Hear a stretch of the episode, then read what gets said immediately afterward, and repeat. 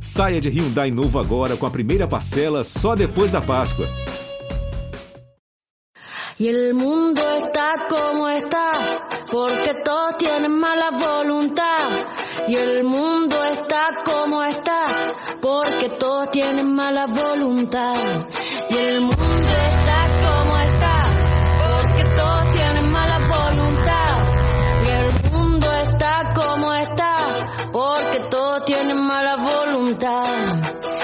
Y que nunca perdió Brasil en Brasil, ¿eh? Sí. Por la eliminatoria. Tene- tenemos, ¿cómo no? Los jugadores que tenemos nosotros son jugadores que No hay a equipo nivel Es una invencible. ilusión, no podemos No, pensar en un no, triunfo. no hay equipo invencible, Alberto, pero si uno vuelve al terreno de la realidad, no, estamos lejos. Y bueno, era, era de esperar más, este, más goles de Brasil.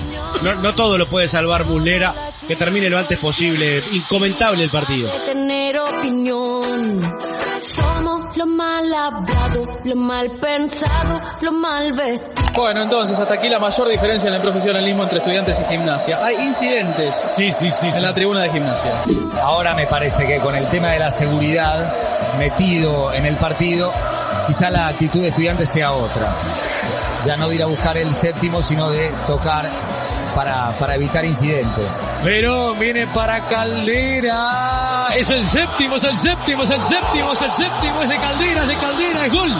Eso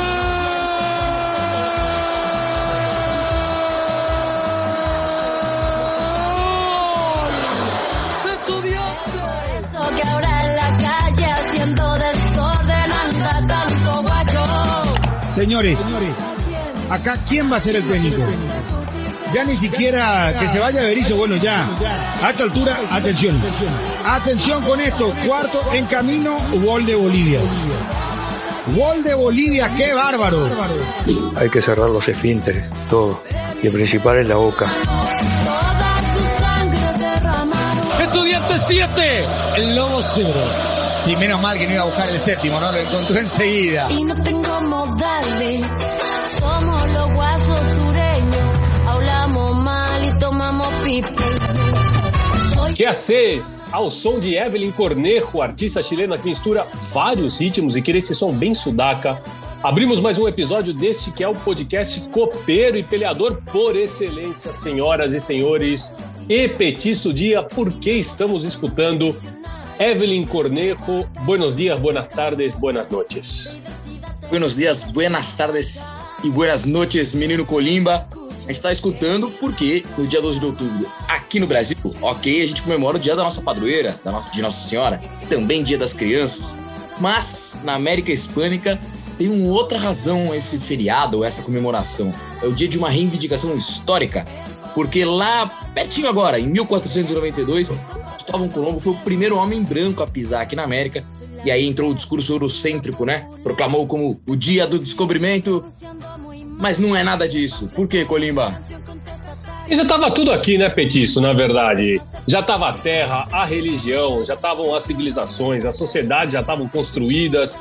E segundo estudos recentes, inclusive numa matéria da BBC, naquela época, quando Cristóvão Colombo chegou aqui às Américas, né, em 1492, a estimativa é que viviam entre 40 e 60 milhões de pessoas e, se- e que se falavam aqui na América, eh, nas Américas, né, mais de 1.200 idiomas diferentes. Povos indígenas que acabaram sendo ou escravizados ou foram vítimas de genocídios. E aí é curioso porque ao longo dos anos os países foram rebatizando né, esse dia.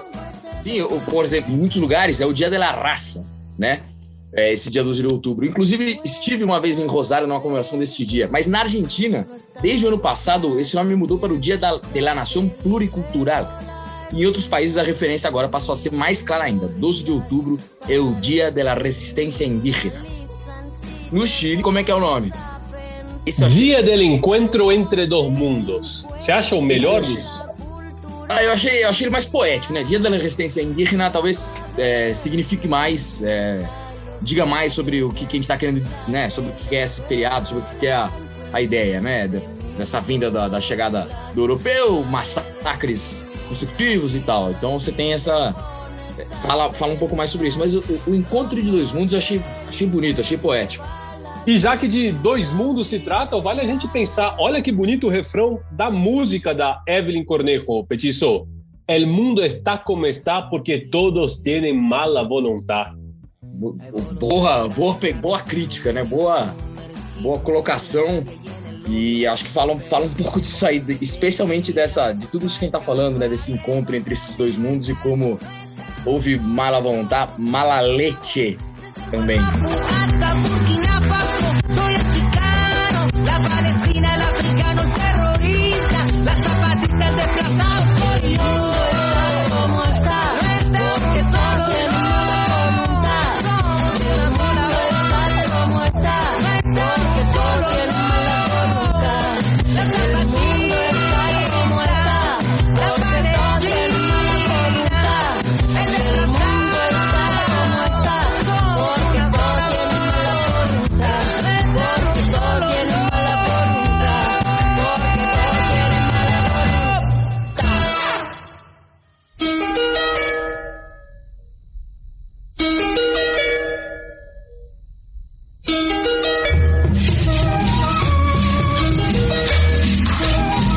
Fechada a 12 rodada das eliminatórias para a Copa aqui na América do Sul.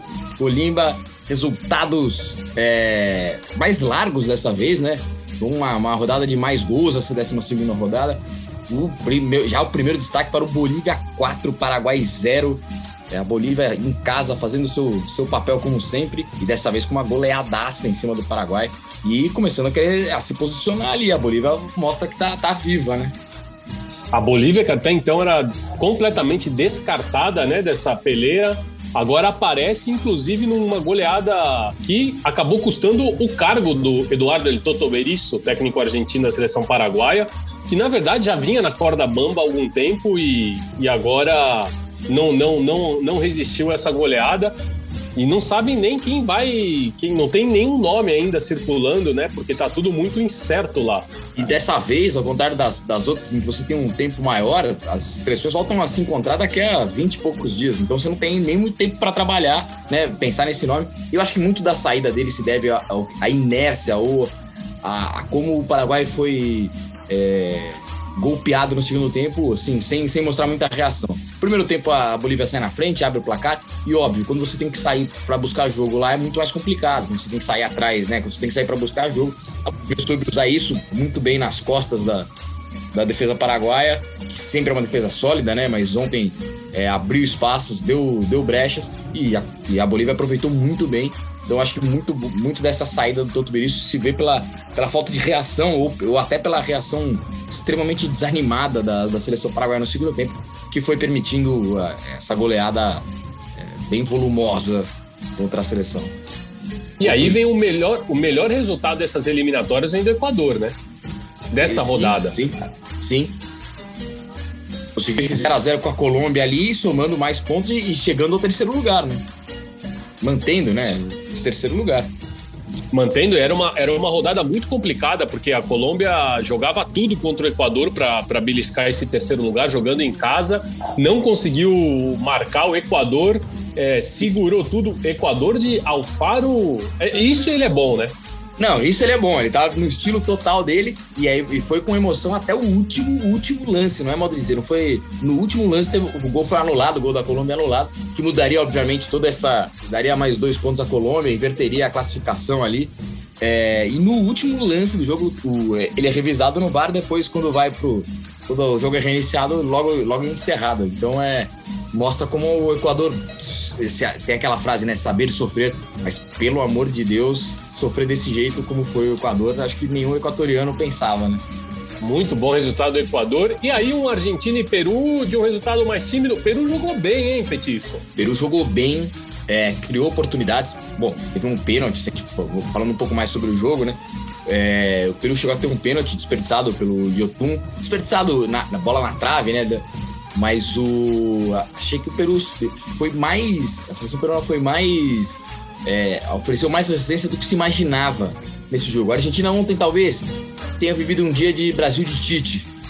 Que ela entregou o resultado, apesar de não ter. É, Brasil de Tite. Conquistado, né? Até Conquistado o torcedor. Brasil de Tite pré-quarta-feira. Porque depois, depois na quinta a gente vai falar um pouco melhor. Mas é isso, ele, ele vinha dessa fase do título da Copa América, muito embalado, jogando bem, né, em cima do Uruguai. Mas no jogo de ontem, é, me pareceu isso, que é, ele soube entregar o resultado, embora não tenha tido, não tenha sido é, bonito de ver, embora não tenha sido é, tão, tão forte como foi em outros jogos. O Dibo Martinez é o maior pegador de penais desde penais, né? Desde a era El Vasco Goicochea. Porque na verdade ele nem pega o penal, ele desequilibra, ele, ele então, aluga mas é uma isso, kitnet né? na É. cabeça do cara. É isso, é isso. Ele tá com ele, ele tá é uma ação do Airbnb com ele, porque ele ele, ele, abre, ele abre um Airbnb grande na cabeça dos batedores ali. E ele eu, eu botaria o Pato Abundancieri também nessa nessa nessa É lista verdade. entre Goico e, e Dibu. Mas, mas, mas o Pato não era um bom pegador de pênalti pela seleção, né? Não, não, não. Ele ficou marcado claramente no Boca. Mas o, mas é isso. O Dibu acho que ele tem sido importantíssimo nessa re- recuperação da Argentina, nessa, nessa retomada e autoestima da seleção argentina, porque é isso. Ele é muito presente, ele, ele provoca, ele, ele brinca, ele, eu acho que ele é um cara hoje central nessa seleção e nessa reconstrução. Não sei se reconstrução, mas esse ganhar de novo a confiança da, da, da torcida argentina. Ontem e ontem teve um outro jogador que é essencial, você, você não gosta muito dele, mas ele joga muito bem. Rodrigo Depou, de novo, importante na seleção. Você diz que o Rodrigo bom só o Potro, né? Eu, eu discordo um pouco. Não, isso é um absurdo. Eu vi Rodrigo Depou surgir, ele surgiu nas canteiras do Racing com Ricardo Centurion e Luiz Farinha, que agora tá no Cerro Portenho, que era um baita jogador, mas não vingou. O Depou e, e também com o Zuculini. Sendo justo com o. Zuculini no Racing. Com o Zuculini, sim. Sendo justo contigo, sim, você desde sempre apontando, e ele, mais uma vez, o destaque da seleção argentina ontem. É, embora o gol tenha vindo, e aí eu acho que é um outro ponto positivo, né? Na hora do sufoco, quando você tem um, matador, um centroavante como o Lautaro, essa, essa possibilidade acontece, né? Para acontecer. E foi, foi assim que a Argentina chegou à vitória. Jogada pela direita, depois Molina e, enfim, o cabeçaço do, do Lautaro Martinez, colocando 1x0 para a Argentina. Que bonita que é uma cabeçada como aquela do Lautaro, que sai quase como um, um chute, né? É uma, uma É um paulada. chute. é- você diria que foi um chute de cabeça? Olha, cara, a velocidade com que ela. A velocidade com que ele consegue entrar na bola, né? Ele só, dá, ele, só dá, ele só corrige a direção, né? Porque a velocidade É, ele mantém é. da bola. Ele mantém da, da- do, do cruzamento, de- dá muito forte, realmente. É, e é isso, é presença diária, né? El Toro Martinez. E aí, Petiço, a gente teve um, um Chile 3, Venezuela 0, com os dois primeiros gols que foram exatamente. é, foram uma fotocópia, só que um de cada lado, né? Um a cobrança veio da direita e o outro a cobrança do Alexis Sanches para a esquerda para a cabeça do Eric Pulgar. E aí é aquilo, se para quem acha que ah, não existe mais bobo no futebol, tem um pouquinho. A Venezuela ainda é um pouquinho bobinha, assim. Ainda dá, essa, ainda dá um pouco dessa lição pra gente aí, né? Dessa um pouco dessa esperança pra gente. É, e aí também, o, e o terceiro gol, eu tenho que fazer aqui um meia-culpa, né? Ben Brereton. Ele entrou bem demais na seleção chilena. Ele, ele tá fazendo diferença, às vezes, pra seleção. Claro, o Pulgar ontem com dois gols ca- acaba sendo o destaque do jogo. Mas o Brereton, ele, ele também um pouco nessa linha de, de dar, dar ânimo, identidade. Ele parece ter marcado uma, esse momento de- da seleção chilena que tava mortinha, mortinha. A gente também falou bastante disso. E agora já pinta no, no sexto lugar, começando a, a, a buzinar ali em cima, né? Olhando pra cima. E o Brereton fazendo gol, fazendo, jogando bem, sendo importante nessa seleção. Então esse inglês, é, Ben Brereton, mas jogando pelo Chile, né? De, de família de ascendência é, chilena, ele tem, tem marcado e é impressionante como isso virou, como ele virou um talismã, né, dessa seleção. Virou um queridinho como o Lapadula é pros peruanos, né? Exato. Aí o, e, o, e o Chile ficou ali, tá? Três pontos do, do, do- Uruguai, que é o quinto colocado, bi- quase beliscando uma repescagem. E se de Uruguai se fala, que rodada desastrosa É, pro aí, Uruguai. aí realmente foi, a, talvez, é, obviamente, para nossa alegria como brasileiros, mas é, para o Uruguai, esse, esse reencontro aí, esses, esses- essa rodada tripla, é para ser completamente. Não sei se esquecida, porque você não consegue esquecer, mas é, ela é para ser muito bem analisada e entender o que fazer nos próximos. De novo, nos próximos 20 dias para a próxima rodada, quando eles também têm jogo duro, né? Tomaram, empataram com a Colômbia, perderam o clássico de La Plata de uma forma. Até começaram jogando bem, 30 minutos que ficou meio pau a pau com a Argentina. E ontem ali tomaram 4 a 1 sem nem. E se não fosse o Musleira, quem diria você, que tanto diz que o Musleira. Ah, mas porque o Musleira é argentino, ele é um plano de sabotagem e tal. Olha, e se não fosse o Musleira, Eu ontem poderia muito, ser. Não, não acreditava na sabotagem, mas critiquei bastante já. Essa aí você tem razão. Poderia ter sido mais se não fosse ele em petiço. Poderia, e eu acho que aí o grande, o grande ponto é. Acho que abre um, um, um, um- um buraco no espaço-tempo ali, no, no- na saída, quando sai o primeiro gol da Argentina. Porque até então, o empate contra a Colômbia havia sido comemorado, né? O Uruguai tinha jogado bem e tal, tinha mantido um pouco a distância. Não sei se comemorado, mas ele não tinha sido desastroso. O Uruguai mantinha a distância ali, já havia jogado bem, havia tentado. Começa bem o jogo contra a Argentina.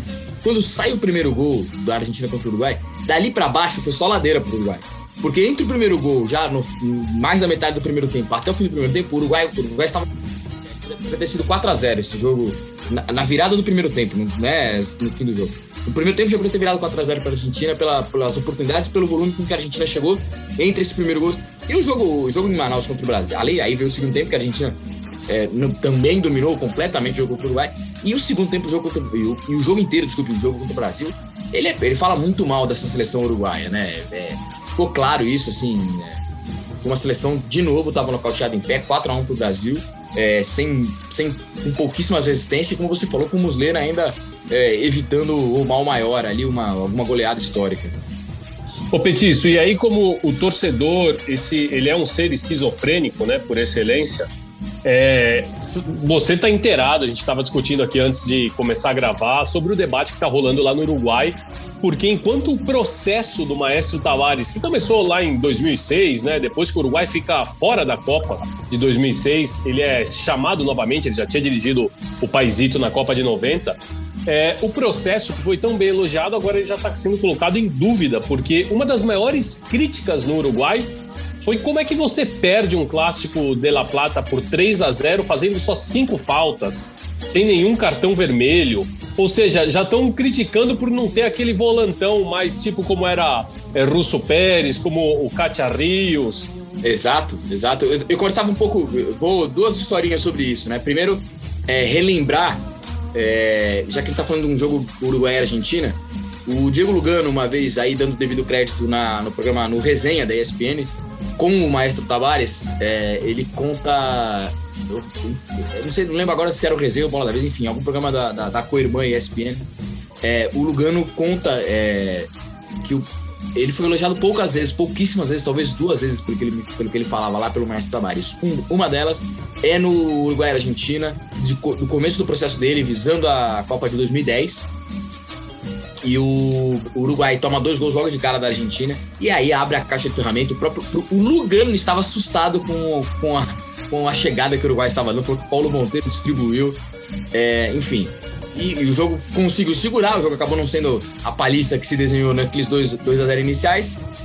E no, no, no vestiário, o Maestro Tabares vai é, e, e- e parabeniza, elogia o Lugano pela postura que ele teve de não, de não abrir a caixa de ferramentas, de não sair dando porrada, né, distribuindo ao longo do jogo. Então, isso já fala um pouco disso. Quando a gente fala desse argentino, como ele estava tentando estabelecer essa cultura lá atrás, ainda é, a seleção tinha a cultura de chegar junto, tá 2 a 0 nós vamos agora, vamos, vamos mostrar aqui a trava da chuteira. Ele, como ele, é, ele começa esse, esse procedimento e o Lugano lembra, isso, o Lugano falou, contou ano passado, isso, isso ficou muito na cabeça do Lugano, desse elogio ao não a não violência é, gratuita do futebol ou a não violência da, da, da seleção uruguaia para mudar muito do conceito do que, do que é a visão do jogador uruguaio né? Então acho que isso marca bem quando daqui quando 15 anos depois é, 12 anos depois é, essa seleção faz menos faz cinco faltas e, e conversando, por exemplo, com o repórter Guilherme Pereira, que estava se preparando para a transmissão do Brasil e Uruguai, conversando com ele sobre a seleção uruguaia, eu destaquei justamente isso, como você, como se você olhar a seleção com que ele inicia o processo, com que ele tem a primeiro, o primeiro grande sucesso, que é essa aí que você falou, com dois volantes, né, com o Russo Pérez e com o Cacharreus, é... você, você vê a diferença para os dois volantes que ele tem hoje. Quem, quem joga ali pelo meio, né? Betancourt e Vecino. De bom pé. de bom pé, exato. Você vê como muda. E a gente falou aqui várias vezes. Esse talvez seja. É isso que vai levar o Uruguai nos próximos anos, vai ser esse meio campo, com Valverde, com De La Cruz, com Betancourt, Vecino, Arrascaeta, é, Torreira, Naitan Andes agora jogando pela lateral, enfim. Esse meio campo que vai guiar o Uruguai nos próximos anos internacionalmente. Mas, é, e aí você vê natural, quando não tem resultado, quando tem duas goleadas contra os seus dois maiores rivais, aí não tem processo que, que, que fique imune a essa crítica, embora eu acho que seja muito do momento, eu acho que isso já vem sendo debatido no Uruguai, é, sobre o desgaste né, desse, desse processo.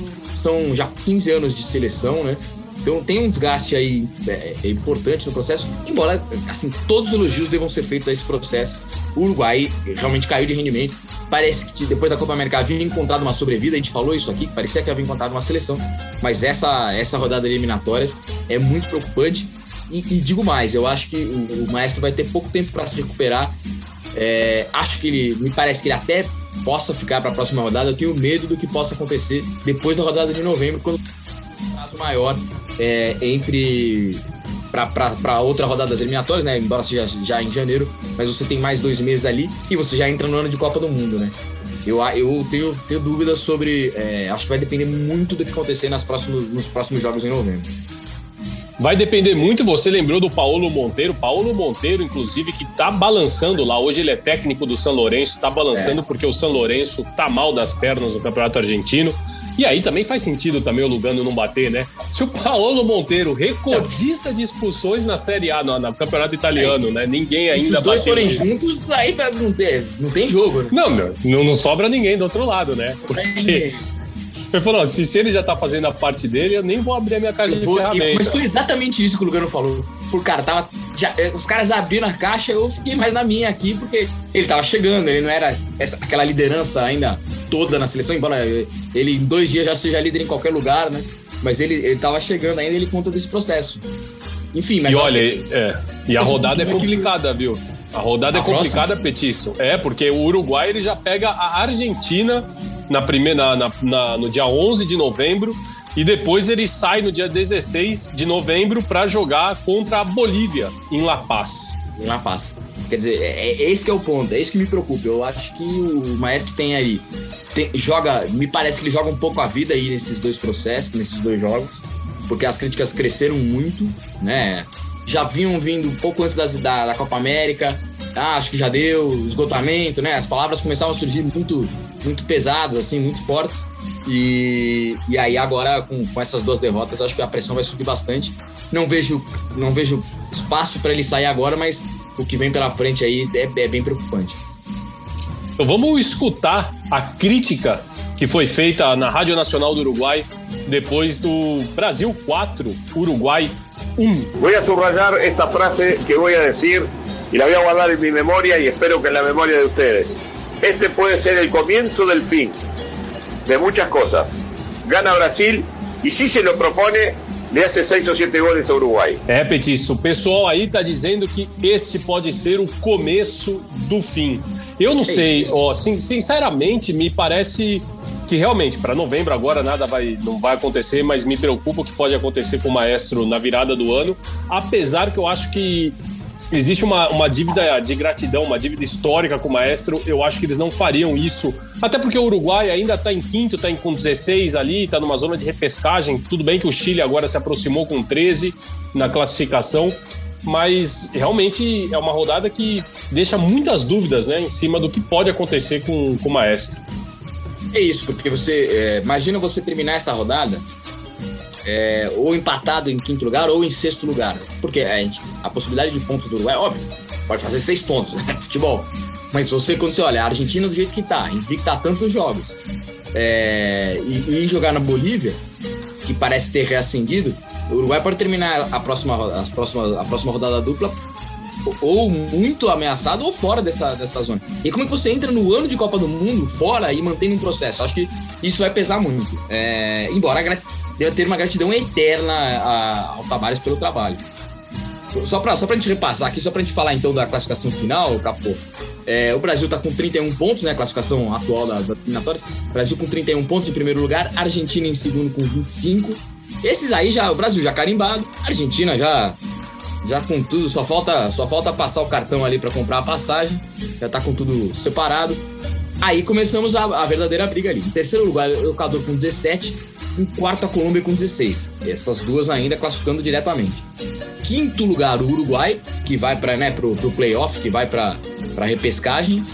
E aí, quinto Uruguai também com 16, e aí vem todo mundo tentando morder, né? O Chile em sexto com, com 13 pontos, ou seja, a 3 pontos do Uruguai. A Bolívia logo depois com 12, o Paraguai com 12, o Peru com 11 e a Venezuela lá embaixo, último lugar, com só 7 pontos. A Venezuela, obviamente, já bem distante do Catar. Faltando apenas seis rodadas para o final das eliminatórias. Esse é o cenário, eliminatórias com previsão para acabarem no dia 29 de março de 2022 Brasil e Argentina, como você disse, já estão encaminhados. Você arrisca algum, alguns outros dois que consigam a vaga direta e quem fica com essa repescagem, pelo que aconteceu agora, nessa rodada? Ficou mais claro, né? Já, já parecia mais claro já quem, quem mordia essas vagas aí, né? Parecia que Equador, Uruguai e, e, e Colômbia só iam resolver quem ia ficar em que posição, né?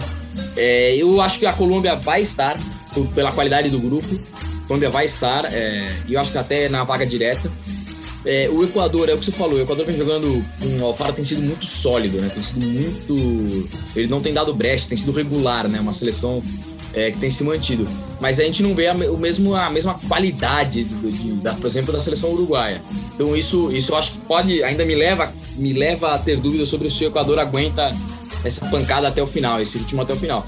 Embora esse, ele, ele tenha aberto ali um pontinho acima do Uruguai, quatro acima da, da zona de baixo, é, ele é o que talvez me cause dúvida. E o Uruguai vai depender muito, muito do que, do que vem acontecer aí com, com né, de como vai ser esse Tabares. Eu acho que o Uruguai vai ter um pouquinho, vai baixar um pouquinho para tentar subir. Posso falar? Acho que o Uruguai vai de novo na tradicional repescagem dele. Petiço, eu tenho para mim que o Equador vai, pra, vai estar na próxima Copa do Mundo, é uma certeza. Eu não sei se em quinto ou com uma vaga já garantida, mas para mim o Equador não sai desse, dessa, desse grupinho de três aí que vão, vão para o Qatar 2022. E o interessante é que a 18 rodada, ou seja, a última rodada de eliminatória, tem um encontro previsto em Santiago entre Chile e Uruguai. Então, dependendo de como tudo acontecer, vai ser o jogo mais interessante da última rodada. Eu acho que o Chile vai subir. Por, que, que eu acho que isso vai dar uma embolada? Porque eu acho que o Chile vai subir. O Chile deu uma animada. Mas eu, embora eu não veja um grande time, acho que o Chile vai dar uma animada com esses resultados. É, eu acho que o Paraguai pode encontrar um caminho. O Paraguai tem um pouco mais com o que também, com uma defesa forte, Almiron ali na frente. O Paraguai tem alguma, alguma coisa para buscar. E a Bolívia tá começando a usar muito melhor o seu fator casa, né? A seleção estava desorganizada, começou a, a, se organizar e usar um pouco melhor o fator casa. Acho que isso vai dar uma embolada. Dito isso, se eu fosse arriscar agora, os, os quatro classificados seriam os que já estão e, e o Uruguai na repescagem. A ver, a ver o que passa. E se cantamos um pouquinho, por favor? E se saltamos também? E se saltamos um pouquinho, por favor? Uruguai no ar! Chegou o momento do nosso Cortita e Alpé com as três notícias que você precisa saber ou não do nosso futebol sul-americano. E a primeira dessa vez eu vou primeiro, já que a gente terminou com a crítica que está sendo feita ao maestro lá no Uruguai. Na coletiva de imprensa, no pós-jogo do Oscar Tavares da seleção uruguaia contra a Argentina, quem estava assistindo ficou assustado porque a Argentina teve aquela vitória categórica, né? Que fez um 3 a 0 e salvo aqueles primeiros 30 minutos, quando o Uruguai até equilibrou um pouco mais o jogo. A Argentina praticamente não sofreu qualquer tipo de sustos. E aí, na coletiva do pós-jogo, El Maestro, que é sempre um homem muito educado, ele disse o seguinte: abre aspas para o maestro, Petiço. Neste grupo de trabalho, jogadores incluídos, é preciso fechar os esfíncteres. Todos, principalmente a boca. Fecha aspas para o maestro. Claro que essa declaração, assim, meio que até tomada já ali um impulso um pouco mais agressivo, por assim dizer, do maestro, causou um certo espanto, tanto por ter vindo de quem veio, né, como também a dúvida. A boca é um esfíncter? E aí, quem foi atrás dessa resposta, acreditem vocês ou não, foi o Diário Ovacion, o suplemento esportivo do El País, do jornal El País uruguaio. Eles procuraram três médicos e chegaram à conclusão, Petiço, não, a boca não é um esfíncter. Incrível, né? Incrível porque mostra assim, o maestro não é. Essa postura não é a clássica dele, não é a típica dele. Mostra uma irritação, né? Mostra como a pressão vem, né?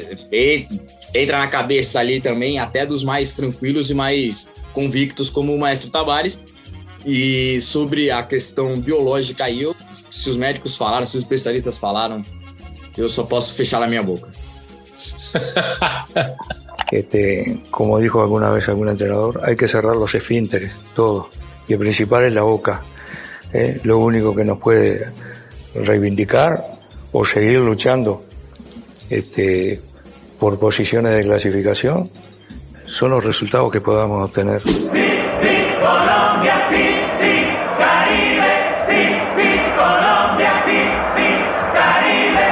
Vou com o segundo aqui, do Cortite al Pé. Nós vamos para Colômbia, porque a cidade de Barranquilla inaugurou um monumento com 33 metros de altura, todo trabalhado em vidro, que é uma homenagem ao principal time da cidade, o Júnior, o Júnior de Barranquilla, que é um monumento é, belíssimo, né? Quem, quem quiser ver pode ir lá no blog Latino América, recomendo esse blog, inclusive faz parte das organizações La Pelota. É, a festa, se você quiser ver como foi a festa de inauguração, pode buscar ali no blog Latino América. E ela contou com diversas glórias do clube, entre eles La Bruja Verón, o original, não o filho, você novinho, tá achando que é o, que é, La, que é, que é o Sebastian, é, o La Brujita, não, é o primeiro, Juan Ramon, é, que foi campeão como jogador e técnico no Júnior. Carlos Alderrama, que a gente falou já muitas vezes aqui. Theo Gutierrez, é uma, uma lenda mais atual. A escultura recria a barbatana de um tubarão, que é o mascote do time. A gente já falou dele também aqui outras vezes. É o famoso Tiburão Willy, que é um personagem completo, aliás. Foi é, essa, essa instalação de Bienal aí. Foi oficialmente batizada como Ventana de Campeones ou Janela dos Campeões. À noite ela fica iluminada em azul e vermelho na do time. Mas o dado mais curioso é que o monumento surgiu como pagamento de uma promessa de um empresário ao técnico Julio Começanha lá em 2019. Se o treinador uruguaio, nacionalizado colombiano, levasse o time à conquista do campeonato, ele ia fazer um monumento em homenagem ao, ao Júnior. E ele cumpriu, um homem de palavra, este empresário Colimba. É, ele cumpriu, mas ele também é um empresário porque, na verdade, ele é o proprietário da fábrica de vidros que fez. Então. É mais fácil, né? Ele pegou, ele pegou, ah, esses vidros aqui não estamos usando. Exatamente, é, é um putz, um tremendo de, um, de, uma propaganda pro negócio dele, né? Negócio Olha, aqui dele. tá um monumento, quem quiser fazer um parecido, tem aqui o Esse. meu cartão. Vidros Barranquilha estão aqui e tal. Mas o monumento é mesmo muito bonito, vale a pena dar uma olhada, é uma barbatana. Eu, eu gostei. Eu, se você tivesse que fazer uma, uma homenagem a alguém, Petício Dias, a quem você faria e o que você faria? Que tipo de monumento? Cara, eu, obviamente, nesse podcast eu faria uma homenagem ao meu companheiro de podcast lá, Colimba Lepre, certo? E faria com um mate, faria um, faria um termo. faria um bom termo. Um bom terminho, acho que ia ser, acho que ia resumir bem o meu, meu comparsa Colimba Lepre. ¡Que viva Barranquilla! ¡Y que viva el Junior, carajo! ¡Vamos, Argentina! ¡Vamos! ¡Vamos todavía, Argentina, viejo nomás! ¡Vamos, carajo! Vou aqui na terceira, então, porque na Argentina se protesta e ponto, isso ninguém discute. No mais recente bloqueio realizado em uma autopista, uma estrada já em seu trecho urbano, né, como eles dizem lá na Argentina, uma autopista de grande circulação, os torcedores do simpático Santelmo, conhecido também como El Candombeiro, bloquearam na última segunda-feira a via que faz o caminho entre Buenos Aires e La Plata. O que rolou foi uma decisão da Aprevid, que é o órgão que cuida da segurança nos estados argentinos, que proibia as torcidas de Santelmo e Tigre de entrarem no estádio em São Nicolás, onde os dois times iam disputar uma vaga na semifinal da Copa Argentina para encarar o Boca Juniors. E aí a galera do Telmo ficou maluca, inclusive porque a venda de ingressos já havia iniciado no clube. E depois do protesto de muito trânsito, eles conseguiram o que queria. A AFA e a Aprevid recuaram e as duas torcidas foram autorizadas a entrarem no estádio na última quarta-feira. Foi o dia do jogo. Então aí o pessoal do Argentino Júnior até foi beneficiado pelo protesto do pessoal do Santelmo. Apesar de todo esse esforço fora de campo, dentro de campo o Santelmo viu a ilusão da disputa de uma semifinal cair por terra aos 48 minutos do segundo tempo, quando Matias Romero marcou o segundo gol do Bicho na vitória por 2 a 1 e aí classificou o Argentinos, o Santelmo acabou ficando pelo caminho, mas os caras se mobilizaram lá, Petiço. Ah, ali é, ali é, é o que você falou. Na Argentina se protesta, ponto. A torcida do Santelmo também é, ela é mobilizada. ela não deixa, não deixa barato para os grandes. Mas aí, óbvio, em campo há uma, há uma diferença ali de, de andares entre é, o Argentino Júnior e o Santelmo, né? Acho que, embora a, a, a, definição tenha, tenha ido nos últimos minutos, tem uma diferença ali de, de, de, de elencos, enfim, de, de, tudo que, que diz futebolisticamente, é, tem, um, tem, um, tem um degrau grande ali. Santelmo que joga na famosa Isla Maciel, que é um lugar picante, como dizem em Buenos Aires. Antigamente, para você chegar até a cancha do Telmo, que fica nessa isla Maciel, você tinha que pagar um barqueiro que te atravessava ali o Riachuelo da Boca até, porque fica ali perto do, do estádio, fica perto do bairro de La Boca. Você tinha que pagar o barqueiro e ele te fazia, ele fazia, ainda dá para fazer esse percurso, mas é mais confortável agora, tem uma, uma ponte que atravessa o rio, mas ainda dá para fazer esse percurso. Curioso, né, Petis? Curioso jogar numa ilha, né? Você não tem pra onde sair, literalmente, a torcida. E acontecia isso com as torcidas rivais, historicamente, né? Não, não, não, assim, não, não era um lugar muito fácil de, de ir ver jogo se você não torcia para o São Telmo. Tomes atenção, senhores. A ver, viene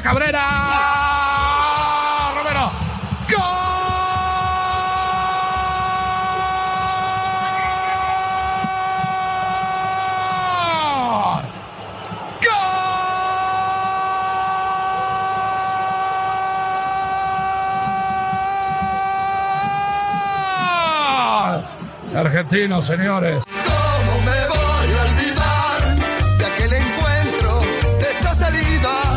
Señoras y señores, final del juego el Estadio Ciudad de la Plata. Impresionante goleada de estudiantes en el clássico platense.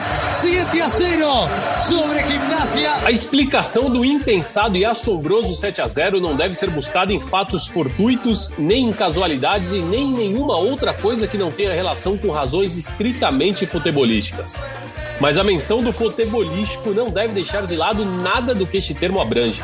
A surra histórica que o Estudiantes deu no Gimnasia foi a máxima expressão de uma superioridade abismal na parte técnica, estratégica, individual, coletiva, anímica e física. Também não pense que os números são um exagero. Se não fosse aquele final, sem qualquer tipo de antecedente próximo, com os jogadores entrando em consenso e pedindo ao árbitro da partida, Baldassi, para encerrar o encontro antes do que deveria, o Lag estava condenado a continuar suportando gols. Nada más. Pierde 5 a 0. Está con 9. Y Estudiantes no claudica. Y Estudiantes tiene apetito. Y Estudiantes quiere más. Viene Cominges. Va para Angeleri. Toca para Pavoni. Toca con Angeleri. Que es el quinto. Ahora es el quinto. Angeleri, Angeleri, Angeleri. Viene el quinto. ¡Gol! El sexto, sexto, sexto, sexto, sexto. ¡Gol!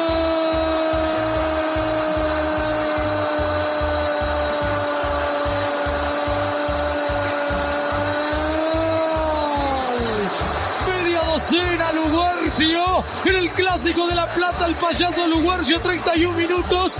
Perdimos la cuenta, 6 a 0. Gana el pincha sobre el lobo, sí, 6 a 0. Hay que ponerle el pecho un día de mierda, lamentablemente para olvidar cuanto antes. Quem falou aí foi Pedro Troglio, ídolo histórico do Gimnasia, campeão do mundo em 86, então técnico daquele time. Mas como esquecer o quanto antes, Pedro? Nesta sexta-feira, 15 de outubro, serão 15 anos da maior goleada na história do Clássico Platense. E é claro que a torcida do Estudiantes, que acabou sendo campeão daquele torneio, dirigido então por um jovem Simeone, nunca se esqueceu e nem deixa ninguém esquecer o 7 a 0. Crônica do jogo feita pelo diário La Nación, que abrimos é, essa lembrança, continuou assim: ó.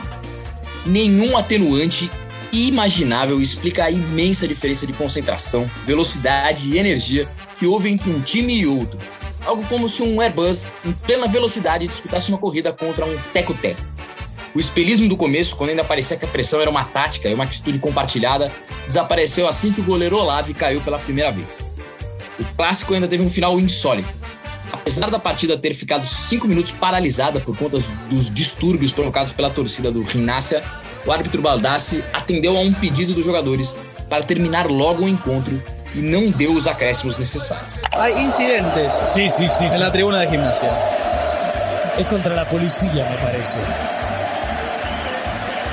Qué cachetazo, qué trompada al mentón del pincha sobre el lobo. Mas calma que piora. Ou melhora também, depende. Porque depois do clássico, depois da goleada, vem ela, a zoeira.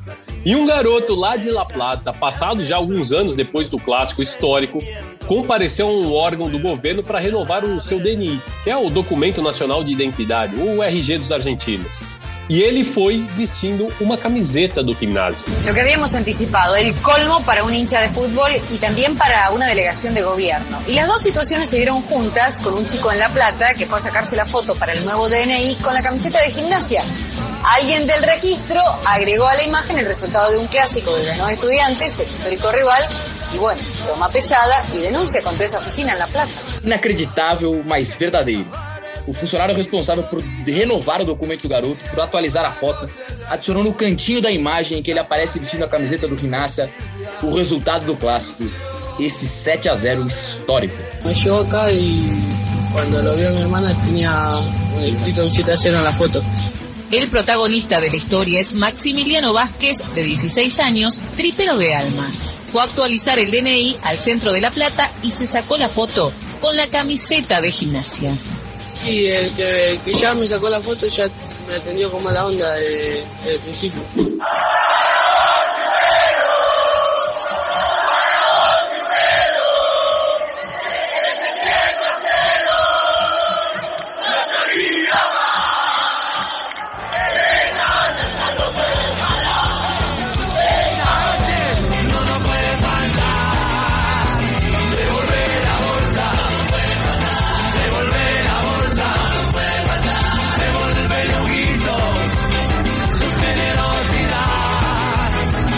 Petiço, o, o, sujeito, que, que história, hein? O sujeito vai com a camiseta do Gimnásia e o outro lá.